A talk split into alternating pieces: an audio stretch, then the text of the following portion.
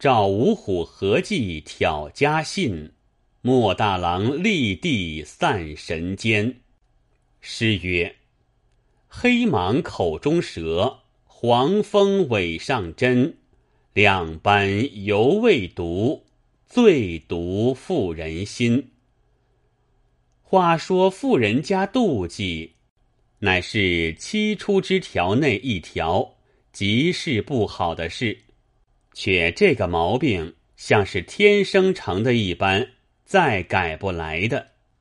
宋绍兴年间，有一个官人，乃是台州司法，姓叶名建，有其方士，天生残度，犹如虎狼。手下养娘妇女们，捶杵挺杖，乃是常行；还有烙铁烧肉。将锥硕腮，性急起来，一口咬住不放，定要咬下一块肉来。很急之时，连血带生吃了，常有致死了的。妇女里头，若是模样略似人的，就要疑心司法洗他，一发受苦不生了。司法哪里还好劝解得的？虽是心里好生不然，却不能控制着他，没奈他何，所以终年无子，再不敢蒙娶妾之念。后来司法年已六旬，那方士也有五十六七岁差不多了。司法一日恳求方士道：“我年已衰迈，岂还有取乐好色之意？”但老而无子，后边光景难堪，欲要寻一个丫头与他养个儿子，为接续祖宗之计，须得你周全这事方好。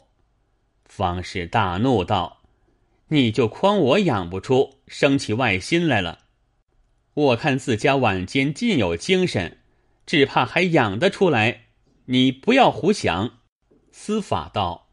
男子过了六十，还有生子之事，几曾见女人六十将到了，生的儿子出的？方士道：“你见我今年做六十齐头了吗？”司法道：“就是六十，也差不多两年了。”方士道：“再与你约三年，那时无子，凭你寻一个淫妇，快活死了罢了。”司法唯唯从命，不敢再说。过了三年，只得又将前说提起。方士已许出了口，不好悔得，只得装聋作哑，听他娶了一个妾。妾便娶了，只是心里不服气，寻非思闹，没有一会儿清静的。忽然一日，对司法道：“我眼中看你们做把戏，实是使不得。我年纪老了，也不耐烦在此争嚷。你哪里另拣一间房，独自关的断的，与我住了。我在里边修行，只叫人供给我饮食，我再不出来了。凭你们过日子吧。”司法听得，不生之喜，道：“惭愧。”若得如此，天从人愿。遂于屋后另筑一小院，收拾净室一间，送方士进去住了。家人们早晚问安，递送饮食，多时没有说话。司法暗暗喜欢道：“似此清静，还像人家。不到他晚年心性这样改的好了。”他既然从善，我们一发要还他离体。对那妾道：“你久不去相见了，也该自去问候一番。”妾依主命，独自走到屋后去了，直到天晚不见出来。司法道：“难道两个说的投机，只管留在那里了？未免心里牵挂。”自己悄悄步到那里去看，走到了房前，只见门窗关的铁桶相似，两个人多不见。司法把门推推，推不开来，用手敲着两下，里头虽有些声响，却不开出来。司法道：“奇怪了。”回到前边，叫了两个粗使的家人，同到后边去，狠把门乱推乱踢。那门听脱了，门早已跌倒一边，一拥进去。只见方士扑在地下，说时迟，那时快，见了人来，腾身一跳，往门外乱窜出来。众人急回头看去，却是一只大虫，吃了一惊。再看地上血肉狼藉，一个人浑身心腹多被吃尽。只剩得一头两足，认那头时，正是妾的头。司法又苦又惊，道：“不信有这样怪事。”连忙去赶那虎，已出屋后跳去，不知哪里去了。又去唤集众人，点着火把，往屋后山上到处找寻，并无踪迹。这个是在绍兴十九年，此时有人议论，或者连方氏也是虎吃了的，未必这虎就是他。却有一件，虎只会吃人，哪里又会的关门闭户来？分明是方士平日心肠狠毒，源自与虎狼气类相同，今在屋后独居多时。奋力满腹，一见妾来，怒气勃发，遂变出形象来，自意举弹，伤其性命，方掉下去了。此皆毒心所化也。所以说，妇道人家有天生成妒忌的，即此便是榜样。小子为何说这一段稀奇事？只因有个人家，也为内眷有些妒忌，做出一场没了落事，几乎中了人的计谋，哄弄出拆家荡产的事来。若不亏得一个人有主意，处置的风平浪静，不知吵到几年上才是了结。有诗为证：“些小言辞莫若休。”不须惊县与荆州，崖头府邸陪杯酒，赢得猫儿卖了牛。这首诗乃是宋贤范言所作，劝人休要争讼的话。大凡人家些小事情，自家收拾了，便不见得费甚气力。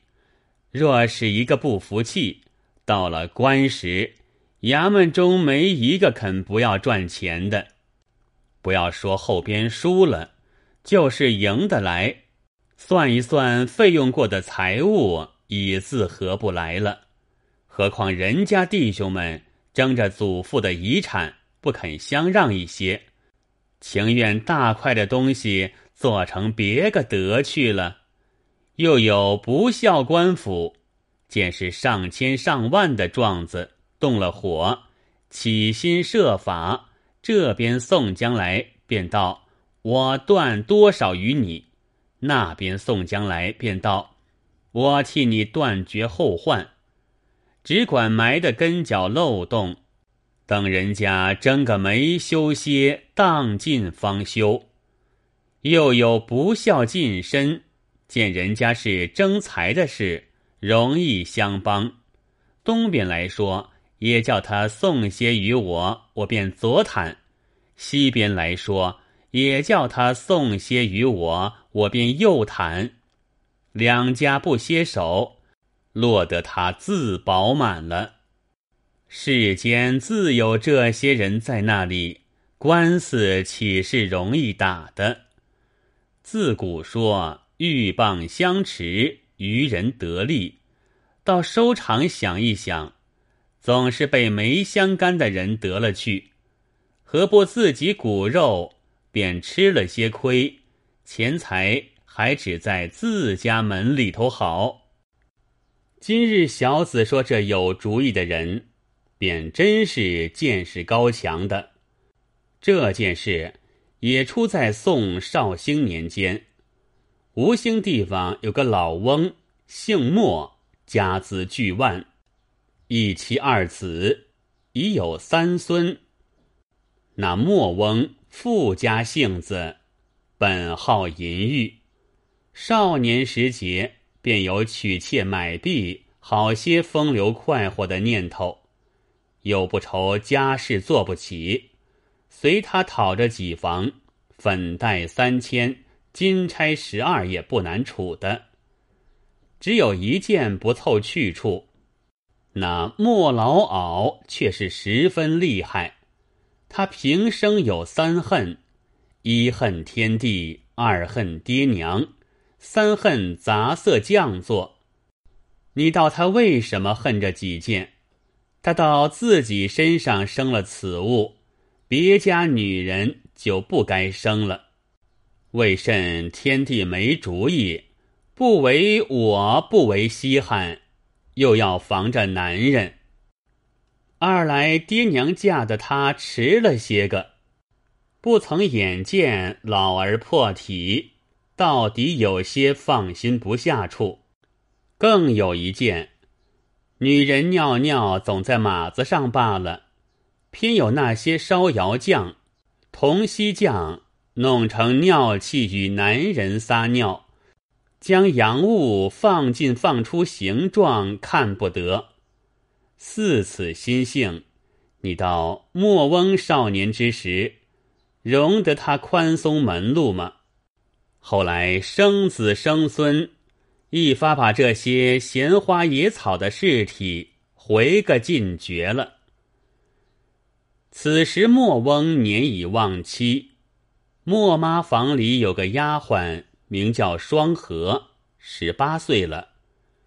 莫翁晚间睡时，叫他擦背捶腰。莫妈因是老儿年纪已高，无心防他这件事。况且平时奉法为谨，放心得下惯了。谁知莫翁年纪虽高，欲心未已。常他身边服侍时节，与他捏手捏脚，私下肉麻。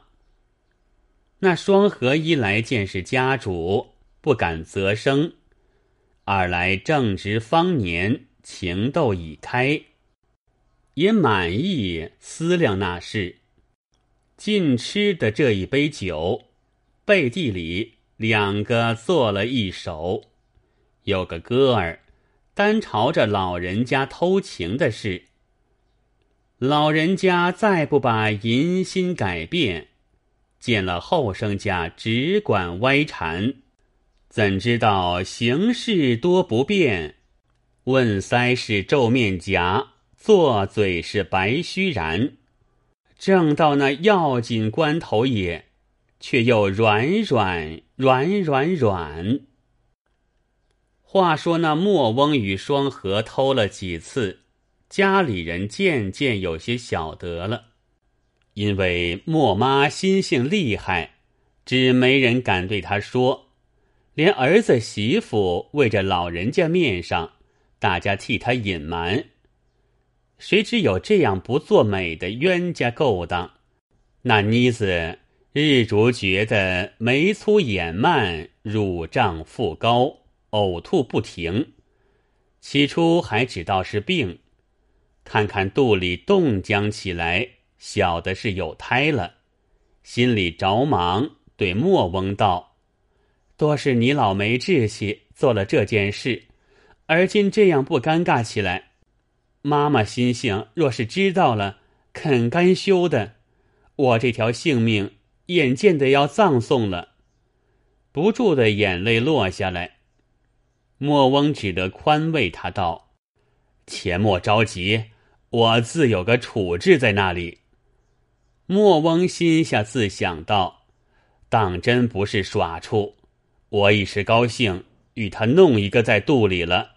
妈妈知道，必然打骂不容，枉害了他性命。纵或未必致死，我老人家子孙满前，却做了此没正经事，吵得家里不静，也好羞人。不如趁着妮子未生之前，寻个人家嫁了出去，等他带胎去别人家生育了。糊涂的过再处，算计已定，私下对双荷说了。双荷也是巴不得这样的，寄托了狠家主婆，又别配个后生男子，有何不妙？方才把一天愁消逝了好些。果然，莫翁在莫妈面前寻个头脑，故意说丫头不好。要卖她出去。莫妈也见双河年长，光景妖娆，也有些不要他在身边了，遂听了媒人之言，嫁出与在城花楼桥卖汤粉的朱三。朱三年纪三十以内，人物尽也记处。双河嫁了他，算做的郎才女貌。一对好夫妻，莫翁只要着落的停当，不争财物，朱三讨的容易，颇自得意。只不知讨了个带胎的老婆来，渐渐朱三识的出了，双河实对他说道：“我此胎实系主翁所有，怕妈妈知觉，故此把我嫁了出来。”许下我看管终身的，你不可说什么打破了机关，落得时常要他周济些东西，我一心与你做人家便了。朱三是个经济行中人，只要些小便宜，哪里还管青黄皂白？况且小的人家出来的丫头，哪有真正女身？又是心取情热。自然含糊忍住了。娶过来五个多月，养下一个小厮来。双河密地叫人通与莫翁知道。莫翁虽是没奈何嫁了出来，心里还是割不断的。见说养了儿子，倒是自己骨血，瞒着家里，悄悄将两挑米、几贯钱。先送去与他吃用，以后首饰衣服与那小娃子穿着，没一件不支持了去。朱三反靠着老婆福印，落得吃自来食。那儿子渐渐大起来，莫翁虽是暗地周济他，用度无缺，却到底瞒着生人眼，不好认账。随那儿子自姓了朱，跟着朱三也到市上帮做生意。此时已有十来岁，街坊上人点点处处多晓得是莫翁之种，连莫翁家里儿子媳妇们也多晓得老儿有着外养之子，私下在那里盘缠他家的。却大家装聋作哑，只做不知。莫母心里也有些疑心，不在眼面前了，又没人敢提起，也只所罢了。忽一日，莫翁一病告辞，家里成福停丧，自不必说。在城有一伙破落户，管闲事、吃闲饭的。没头鬼光棍儿，一个叫做铁里虫送礼，一个叫做钻仓鼠张朝，一个叫做吊睛虎牛三，一个叫的撒墨判官周炳，一个叫得白日鬼王瘪子，还有几个不出名提草鞋的小伙，共是十来个，专一捕风捉影。寻人家闲头脑，挑弄是非，杠帮生事。